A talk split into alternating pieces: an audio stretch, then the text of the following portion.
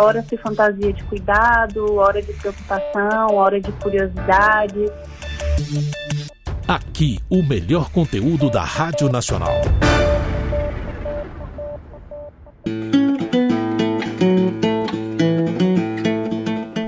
Eu sou Juliana Maia e nesse episódio de podcast eu te convido a refletir sobre o capacitismo.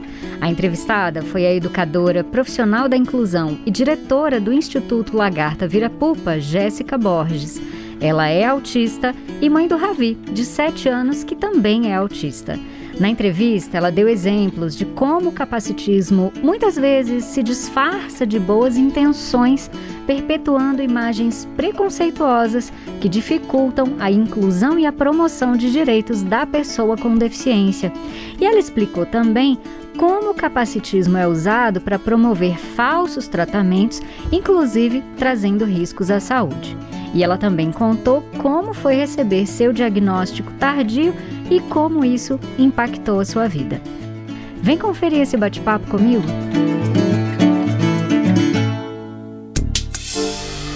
Falar sobre isso. Essa é a melhor forma da gente desconstruir, às vezes, preconceitos que estão tão enraizados na nossa sociedade, né? Exatamente. E eu quero começar dizendo que ser uma pessoa com deficiência ou conviver com alguém com deficiência não nos torna menos preconceituosos. Uhum. A gente precisa sempre questionar esse padrão de normalidade que impuseram na sociedade, porque ele nunca foi sobre pessoas. Um bilhão de pessoas no mundo tem algum tipo de deficiência e 24% da população brasileira se autodeclara com algum tipo de deficiência. E o preconceito contra essas pessoas se chama capacitismo. E o capacitismo nada mais é do que essa ideia errada de que a pessoa com deficiência é inferior, é incapaz. É também a ideia de achar que as pessoas com deficiência precisam de algum conserto para se adequar a um padrão que julgam ser um padrão normal. Ele é pautado na construção social de um corpo perfeito, denominado como normal, e da ideia de aptidão e produção das pessoas em virtude das suas deficiências. Uhum. E um dos motivos dele ainda ser tão camuflado é que ele se manifesta sempre de maneira muito velada. Trajado de boa intenção, preocupação, elogio, e é uma supervalorização de quem está praticando esse preconceito. Uhum. E sendo um preconceito muito sofisticado e refinado, ele trabalha de maneira multifacetada. Então, ele pode, hora se fantasia de cuidado, hora de preocupação, hora de curiosidade. E ele silencia, né? Faz com que as vozes das pessoas com deficiência sejam anuladas. Eu achei muito interessante isso que você falou, que o capacitismo às vezes se disfarça, né? E eu queria que você desse alguns exemplos para ficar bem claro para os nossos ouvintes, assim, como que o capacitismo às vezes vem disfarçado de outras coisas. É, ele, ele tem algumas facetas que a gente chama que são algumas principais, que é a faceta do incapaz, que é a ideia da pessoa com deficiência que é capaz, incapaz de viver. Uhum. Ela é incapaz de fazer qualquer coisa fora dos parâmetros do que é esperado. A gente também tem a faceta do coitadinho, que é a ideia de achar que a pessoa com deficiência é coitadinha, triste por ser alguém com deficiência. Tem a faceta da doença, que as pessoas acham que a pessoa com deficiência precisa de cura, precisa ser consertada. E isso está ligado a cunho religioso. Então, é muito comum que mães de pessoas com deficiência e pessoas com deficiência escutam que somos pessoas escolhidas por Deus. Tem também a faceta do herói, que é a ideia de que a nossa vida é tão ruim, tão horrível, mas a gente é tão esforçado que a gente merece ser vencedor. Uhum. É a ideia de que a gente precisa se levantar todos os dias e superar nossa própria deficiência. Uhum. Né? E tem a faceta do anjo também, que eu acho que é uma clássica. Clássica. É, o anjo azul, né, Jéssica? Exatamente, que é porque é algo que nos coloca num lugar de extrema infantilização né, da ideia do ser que não mente, que é puro, que é delicado o tempo inteiro.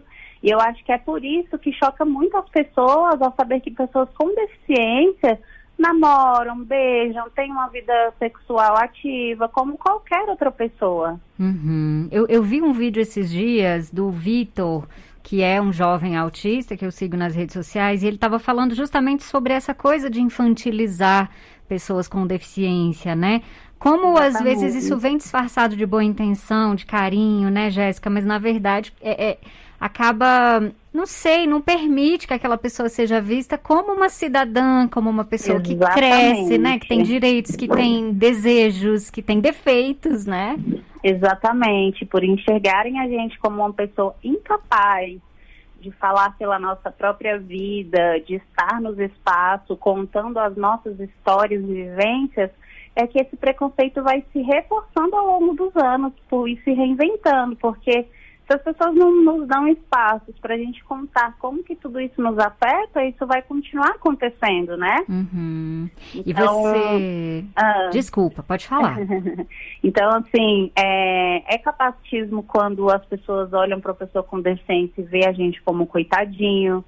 É capacitismo quando as pessoas acham que fila preferencial ou vaga de estacionamento exclusiva é um privilégio, não um direito. É capacitismo quando considera uma pessoa com deficiência incapaz e inapta para trabalhar ou cuidar da própria vida. Quando pensam que a acessibilidade é um favor e não um direito previsto em lei. Tem muitas coisas, ele é bem amplo. Uhum. De certa forma, o capacitismo ajuda quem não quer muito é, às vezes que a sociedade evolua na garantia dos direitos, né, a, a todos. É, é penso que né, acaba sendo ali uma, uma forma dessa, desse pessoal se acomodar, assim, se apoiar, né? E você falou do termo doença, e eu queria até aproveitar para te perguntar como que o charlatanismo também se aproveita do capacitismo, se aproveita de todos esses preconceitos para vender curas que não existem, Exatamente. tratamentos que são ditos milagrosos, né, Jéssica? Exatamente. É aquela história do invente uma doença e vende uma solução para isso, uhum. que é o que a gente tem combatido aí, justamente porque é muito fácil as pessoas se aproveitarem da vulnerabilidade emocional, que é, é, é sim um choque, uma, uma notícia, né? Quando você não conhece algo, quando eu tive o diagnóstico do meu filho, por exemplo, foi um baque para mim porque eu não entendi o que era, eu era ignorante no assunto, então eu estava no momento de vulnerabilidade emocional. E é isso que essas pessoas fazem, elas atuam justamente nesse momento. Elas se aproveitam da ignorância das pessoas, da vulnerabilidade emocional dessas pessoas, para vender algo que não existe. E aí essas famílias ficam numa busca incansável de uma cura inexistente, né? Uhum. Então é um ciclo aí que a gente precisa combater e que a gente continua lutando. Nossa, e às é. vezes colocam até as crianças em risco, né, Jéssica? Exatamente, colocam as crianças em risco e eu acho que são as principais afetadas nisso justamente porque são pessoas que não estão visando a saúde de ninguém, eles querem ganhar dinheiro. Uhum. O, inclusive, a comunidade autista tem sido um nicho de mercado para esses charlatões, o que tem sido uma, gerado grandes dores de cabeça para a gente que combate essas é, fake news, essas fake sciences com ciência, né? E eu acho que isso é um problema que tem que tem afetado toda a população diante do atual cenário que a gente está vivendo. E você falou do diagnóstico do seu filho. Queria que você falasse um pouquinho, contasse para a gente também como que foi o seu diagnóstico. Ele veio depois, então, quando você começou a se informar, você percebeu que você, opa, acho que eu me enquadro Exatamente. aí também. Foi isso? Exatamente. É muito bom a gente falar sobre isso, porque é, o diagnóstico hoje de pessoas adultas, ele vem sempre tardiamente porque falta acesso e informação. Eu tive acesso à informação e por isso eu consegui chegar ao meu diagnóstico. Eu estava lendo e estudando para entender melhor as condições do meu filho e foi lendo sobre eu comecei a me enxergar nas, nas características, né? E foi conversando com autistas, comecei a seguir autistas nas redes sociais e eu comecei a me ver foi quando eu criei coragem de procurar um profissional, né? Mas é, é, muito interessante a gente entender que isso tem um marcador social na nossa vida, porque isso fala sobre a questão da, do acesso à saúde, né? pra gente. Uhum. Por exemplo, se eu não tivesse tido informação, eu jamais talvez saberia que eu também sou uma pessoa autista, né? E eu nunca, nunca tive vergonha depois do meu diagnóstico de dizer porque como que foi isso tudo para mim, sabe? Mas assim, é, é uma estatística. além de dessa quebra de padrão, quebra de preconceito, né? É, a gente sabe que existem muitas escalas que colocam mulheres nesse espaço estereotipado, porque a gente tem uma ideia ainda, a sociedade ainda tem uma ideia de que autista é só é, majoritariamente masculino, é só homem, classe média, branco. Então, assim, são vários estereótipos que a gente precisa ultrapassar de barreiras para que a gente consiga chegar a uma opinião de um profissional. Sem contar que a gente também está sujeito a passar por algum tipo de violência dentro de consultórios, porque muitos profissionais ainda não estão atualizados, não estão adequados e ainda seguem esses modelos estereotipados do que é uma pessoa autista, né? Verdade, Jéssica. Imagina, para quem tem condições, já é difícil chegar ao diagnóstico por conta do despreparo mesmo de muitos profissionais, né, Jéssica? Imagina, para quem não tem. E você falou dessa visão estereotipada, é, é, é, é, aquilo, né? Tem profissional às vezes que acha, ah, não, a criança fez contato visual, descarta o autismo, né? E por aí vai, né? Exatamente. Por exemplo, eu sou uma mulher que eu não tive atraso na fala, uhum. eu tenho filho, eu fiz faculdade, eu estudo, então eu me comunico bem. Então, assim, se o profissional ele não tiver um olhar para além dessas questões que eu falo que são os estereótipos de gênero, para me avaliar, eu talvez não tivesse tido a oportunidade de chegar ao diagnóstico, porque ainda tem muito mito em cima do autismo, né? Uhum. Que é, são alguns marcadores, pode ser, eu posso assim dizer. Então, tem muitas questões que ainda impactam a vida das pessoas, né? Porque a gente fica à margem do julgamento das pessoas, do preconceito dos próprios profissionais, dos, dos prognósticos improváveis, né? Então, é muito importante que o profissional que vai avaliar essa pessoa, ele olhe além desses estereótipos, justamente para que isso não atrapalhe no resultado. E às vezes a pessoa passa boa parte da vida, né, Jéssica, disfarçando esses que seriam indícios, né? Principalmente as meninas que aprendem a, a mascarar, digamos assim, né? A copiar outras meninas no comportamento. Isso ainda dificulta mais o diagnóstico, imagino, né? Exatamente, foi o que ocorreu comigo em todos esses anos, né? A gente chama de masking, que é, o, é uma habilidade que a gente vai adquirindo ao longo da vida, porque a gente se vê repetindo comportamentos alheios ao longo desse processo para que a gente seja inserido dentro dos ciclos sociais. Uhum. Então, esses, esses comportamentos que eu fazia repetindo comportamentos de outras pessoas que eu via me faziam estar inclusa, receber convite de festas, não ser excluída do, das festinhas, dos, dos ambientes sociais. Só que tudo isso tem um custo, porque além de nos forçar a fazer coisas que a gente não quer, né? A sociedade estava o tempo inteiro, tempo inteiro impondo o que, que a gente deve fazer, principalmente para a gente que é mulher. Uhum. Mascarar é fingir, é fingir que se encaixa, fingir ser alguém que você não é.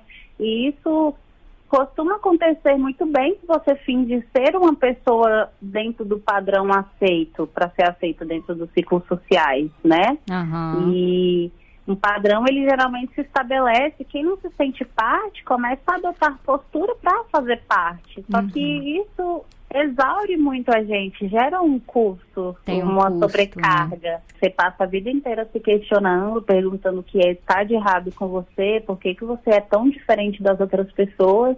E numa oportunidade, quando você tem oportunidade, porque eu estou falando de uma parcela mínima que chega ao diagnóstico, você pode, você está sujeito a, a, a, ouvir de um profissional que não, você não é, você está inventando que você é autista, sabe? Uhum. Isso é coisa da sua cabeça. Então, você fica à margem ali da, da, da opinião do profissional, você fica à margem do julgamento das pessoas e você escuta tanto que você é uma pessoa errada, que você é uma pessoa cheia de problemas, que você é uma pessoa cheia de falhas, erros, que você começa a acreditar você condiciona isso para sua vivência. Eu acho que isso acaba te levando a uma situação de depressão, né, de ansiedade, o que culmina num possível numa situação de, de, de ideação suicida, uhum. que é muito uhum. triste, mas é uma realidade que a gente precisa abordar sim. E é, é tão importante falar sobre o diagnóstico. Fico tão feliz de você estar falando aqui, assim, para quem está nos ouvindo, porque eu fico imaginando também como de repente para você deve ter sido a sensação de ter esse diagnóstico. Para você foi como se é, é, algumas coisas fizessem sentido, assim, como Totalmente. se validasse seus sentimentos, enfim, como foi isso? Totalmente, porque essa é uma das questões que muitas pessoas adultas não procuram, porque muita, é, muita gente diz, ah, para que, que você vai atrás agora que você já está velho? Para que? Nem vai fazer diferença.